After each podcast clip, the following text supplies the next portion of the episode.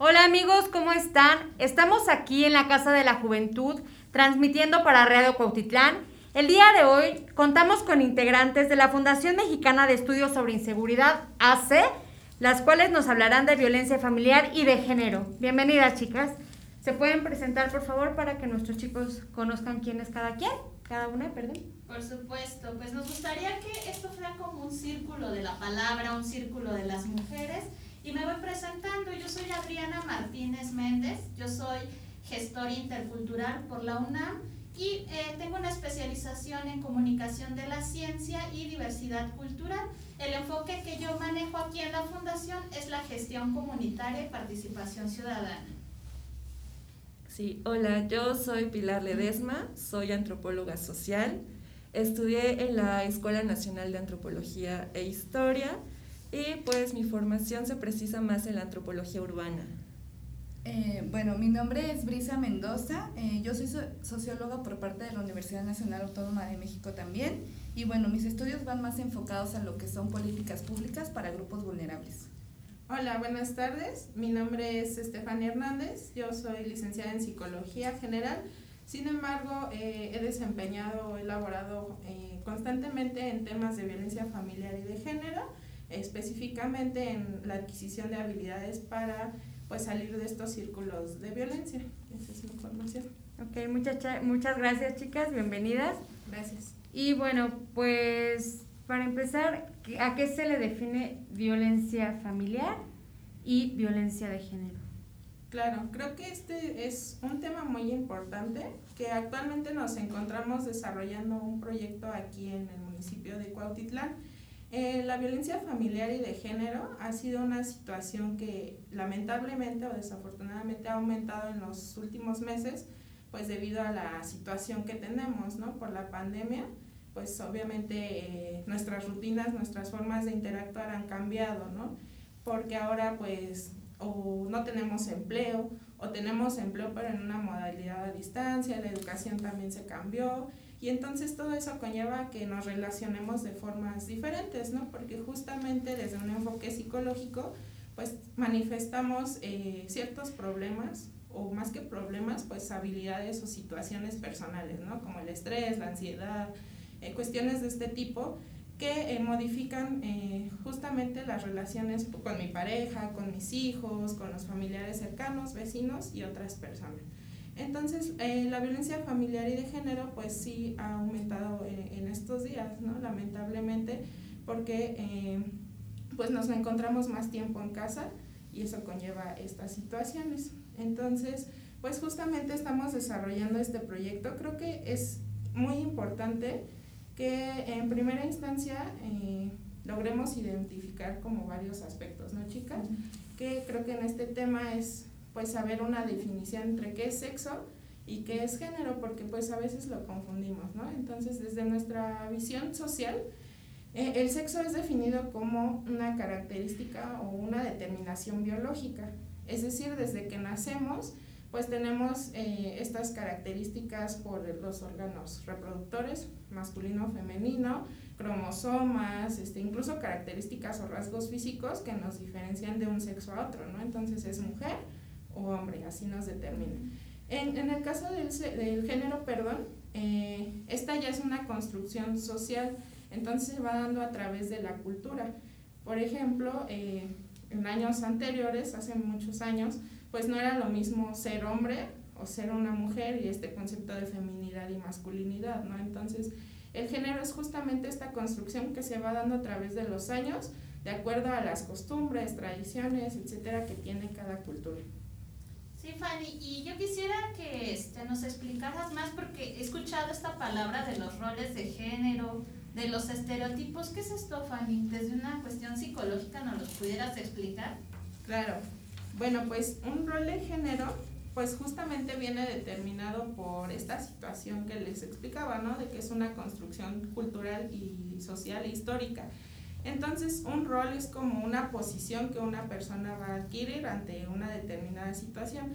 Entonces, se determinan como ciertas características, pues de cómo tienes que ser, cómo tienes que actuar, cómo tienes que pensar por el género que se que se te impuso una vez que eh, tuviste un sexo, ¿no? Si naciste mujer, si naciste hombre, se te va a imponer este rol. Es decir, te van a decir como mujer tienes que hacer, ser y pensar ciertas cosas y como hombre tienes que hacer otras diferentes a lo que hace una mujer, ¿no? Esto es como la cuestión que va desempeñando los roles. Ah, bueno, a mí me gustaría señalar en esta parte, porque, bueno, siempre damos la explicación de qué hace una mujer o qué hace un hombre o cómo lo hemos construido, pero a veces nos, nos falta un poquito explicar de dónde viene todo esto. Podemos decir que como sociedad, pues seguimos una cierta estructura donde justo como mencionas, cada quien cumple un rol, un, un estereotipo. Eh, bueno, entre nosotras ya habíamos platicado antes de dónde surge todo esto, ¿no? O cómo. Y pues también cabe señalar que vivimos bajo un tipo de sociedad donde eh, pues lo masculino predomina. Y cuando decimos que es histórico, eh, decimos que no es natural, o más bien que lo hemos normalizado, porque es lo que hemos aprendido desde que nacemos, pero no significa que debamos reproducirlo siempre. Y cumplir los roles, como también habíamos dicho, no es ni bueno ni es malo, simplemente pues es una forma en cómo las cosas funcionan o deberían o tienden a funcionar. Sin embargo, ya visto en la realidad, pues las cosas no son así. Vemos que eh, pues cumpliendo los roles de, género femenino, pues estamos eh, en desventaja de alguna manera y sufrimos bastantes percances de desigualdad y de discriminación eh, de muchas formas, ¿no? que también es de lo que queríamos platicar, como los tipos de forma, bueno, las formas eh, en que esto se expresa y que tienen que ver con violencia, pero no solo es la violencia, sino que hay diferentes tipos de violencia con diferentes grados que pueden ser muy sutiles, pero bueno, yo hago énfasis en esto, ¿no? No son sutiles, los hemos aprendido a ver de una forma sutil, sin embargo son realmente muy agresivos, solo que hay de lo menos a lo más. No sé si quieras como platicarnos. Sí, en ese sentido, pues hemos escuchado, bueno, la violencia de género va asociado a diferentes tipos de violencia y no sé si nos puede, ahorita ya Pili nos estaba manifestando que hay diferentes, hay unas que pueden ser sutiles, otras más visibles. Si nos pudieran platicar un poquito de qué es este, cuáles son estos tipos de violencia, cómo se manifiestan. Claro. Eh, bueno, ah, regresando un poquito a lo que mencionaba la licenciada Pilar, eh, sí me gustaría agregar que eh, viene esta cuestión de los roles y estereotipos, ¿no? Y que son, una, son clasificaciones que se hacen a determinadas situaciones, ¿no? Y que como mencionaba, no quiere decir que por sí mismas pues sean erróneas, ¿no? Sino simplemente llega a este conflicto cuando ya hay una vulnerabilidad hacia una persona, es decir, pues ya no se cumplen sus derechos o pues ya tiene un daño personal, ¿no? Entonces, en, en esta cuestión, si ya los, los estereotipos y los roles pues tienen una función importante en cómo nos estamos relacionando, ¿no? A veces eh, en los talleres que hemos dado pues surge mucho esta duda, ¿no? De cómo podemos prevenir o evitar que suceda una situación de violencia familiar o de género. Y nosotros creemos eh, totalmente que es desde la educación, ¿no? Eh, creemos que si bien ya somos adultos, no es demasiado tarde para volver a reaprender o de reconstruir estos significados que se dan, ¿no? Porque si bien, eh, pues sí llevamos toda una historia de vida en la que hemos aprendido de esa manera desde que hemos sido niños, porque a lo mejor, no sé, cuando vivíamos con nuestros abuelos o con nuestros padres, a veces es muy común en la sociedad, ¿no? Que te dicen, ah, pues tú como mujer te toca este, lavar los trastes y hacer la comida y servirle a tu hermano o a tu papá, ¿no? Sin embargo, son esas pequeñas cuestiones que, como decía, a veces lo vemos muy sutil, pero que sí ya conllevan como a una cuestión más grave, ¿no? Porque eh, vamos haciendo esas situaciones cada vez más, más grandes. Por ejemplo, pues un, un hombre, supongámoslo así, aprende de esa manera entonces, cuando se casa o cuando adquiere una responsabilidad afectiva con otra persona, pues piensa que siempre tiene que ser así, ¿no? Que entonces ahora como mi esposa, pues tienes que atenderme sí, replica, ¿no? Así es. Vamos adquiriendo los patrones más tradicionales y culturales, ¿no? Entonces esta parte creo que sí es un, un gran factor de afectación hacia la violencia de género y la violencia familiar, porque no estamos educados de la manera correcta para poder eh, integrarnos en una sociedad eh, sana, ¿no? por así llamarlo. Así es. Entonces, como te decía, pues cuando ya sucede esta situación, ¿qué pasa ahora que se transfiere o se traslada ¿no? a una relación de pareja en donde si tú no cumples con, esa, con ese rol o esa tarea que te toca porque eres mujer o esta tarea que me toca porque soy hombre, por ejemplo, a los hombres también se les asigna que ellos tienen la responsabilidad de llevar el dinero o de ser proveedores del hogar, pues entonces cuando no se cumple eso empiezan estas situaciones de, de, violencia, ¿no? Y que no son para nada sutiles porque incluso podemos llegar a un evento mayor como pues lo sería la muerte de una persona, ¿no? Entonces es como reaprender y resignificar todas esas cuestiones que hemos aprendido desde niños, pero que no son imposibles como aprender nuevamente y modificarlas, ¿no? Entonces hacemos mucho énfasis en eso, porque claro que cuesta trabajo, como percibirlo o identificarlo, pero creemos que en el día con día es posible, uno, identificarlo, dos, aceptarlo y tres, pues hacer algo al respecto, ¿no? Tratar de modificarlo. Entonces esto es muy importante. Sí. Y en las cuestiones de los tipos de violencia que eh, preguntaba la licenciada Adriana, pues en la violencia familiar y de género hay varios. Creo que el primero sería la violencia física, que me imagino que pues todas nosotras y la mayoría de las personas identifican, ¿no? Porque es a través de los golpes, de las patadas, un jalón de cabello, es más visible, entonces es un poco más fácil identificarlo, aunque no siempre, ¿no? Porque a veces normalizamos tanto que creemos que es parte de una forma de convivir, cuando sin... Cuando es que estoy jugando. Claro, ¿no? Cuando decimos eso, eh, en un inicio de una pareja, pues empezamos con los golpecitos y decimos así nos llevamos y así jugamos, pero es un indicador de que pues algo ya está fallando en esa relación, ¿no? Porque no, no sabemos, es lo que siempre les he dicho, a veces no sabemos cómo es una relación sin violencia porque estamos tan acostumbrados a normalizarlo que no sabemos identificar cuándo no está, estamos violentándonos, ¿no? ¿Y cómo podríamos identificar y qué tipo de violencia? Eh, o sea, a lo mejor a mí me dice, no sé, mi mamá o mi papá, es que es muy tonta. Creo que ese es un indicador de violencia familiar ya, ¿no? Claro. Al igual que la de pareja, ¿no? Ay, mi amor, es que estás bien mensita. O sea, también es un tipo de violencia, porque realmente eso es como normalizado y decimos, bueno, me dijo mensita, así chiquita. Eh, bueno, eh, a lo que decía Fanny, a lo que tú comentabas, creo que solo entre nosotros lo hemos platicado mucho, ¿no?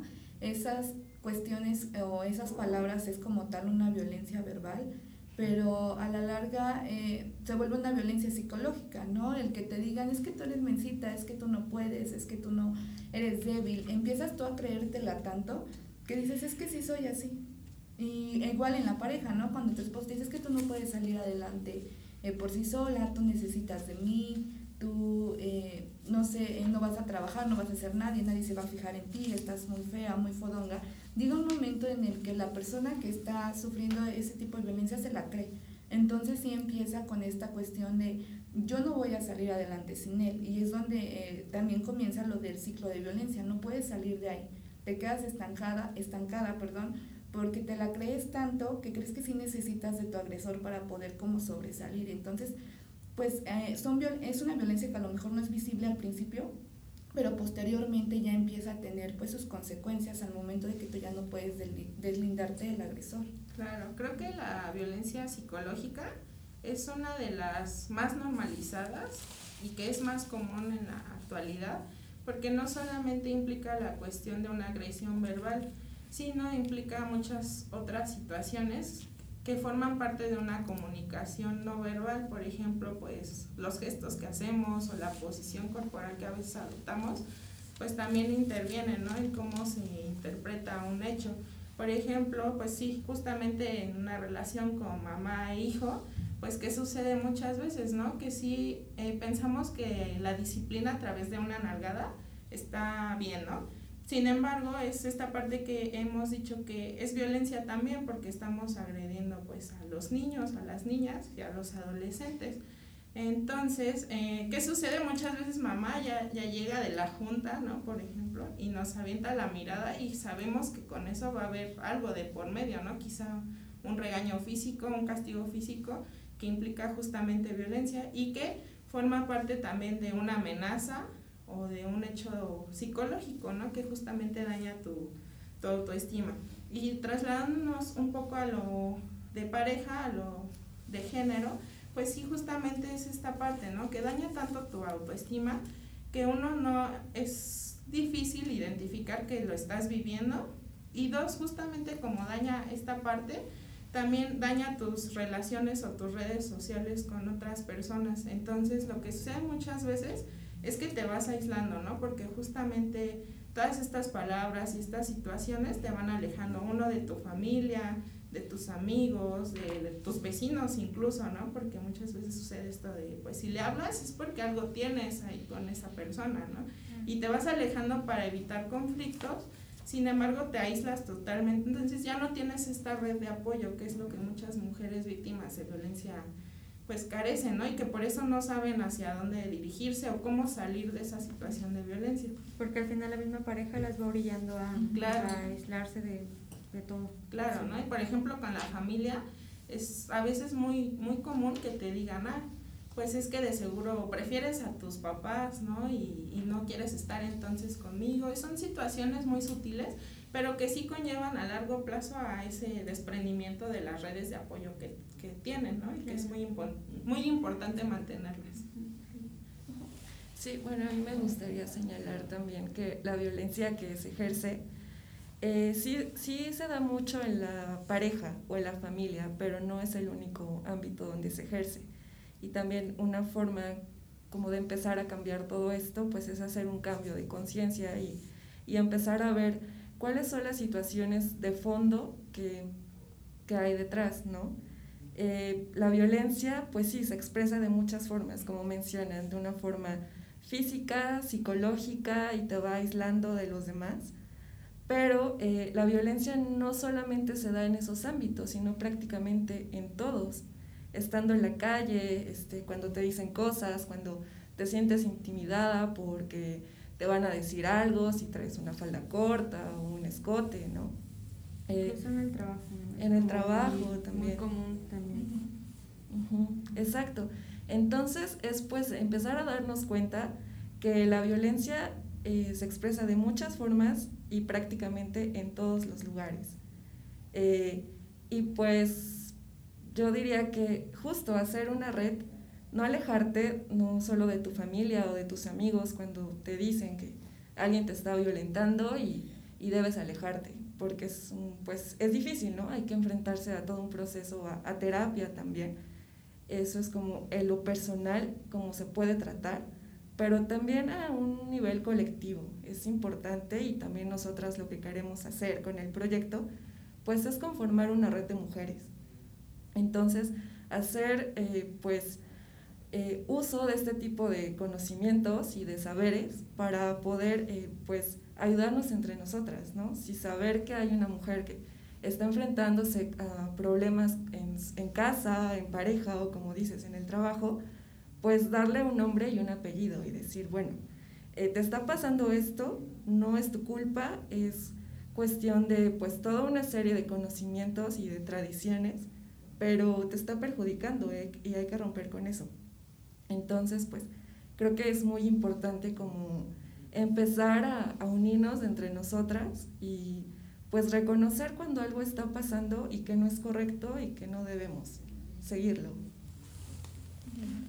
Sí, y bueno, ah, como hilando un poco estas situaciones y regresándome un poquito también a los tipos de violencia, creo que también es importante ver que a veces se ve la violencia como algo de los individuos, de cada persona.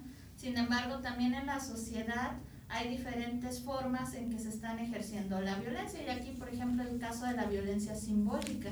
Vemos en los muchos medios, no todos, en algunos medios de comunicación, donde la publicidad, donde a través de canciones se hacen como estos estándares de belleza muy, muy perfectos del cuerpo, de la mente, de lo que debería ser.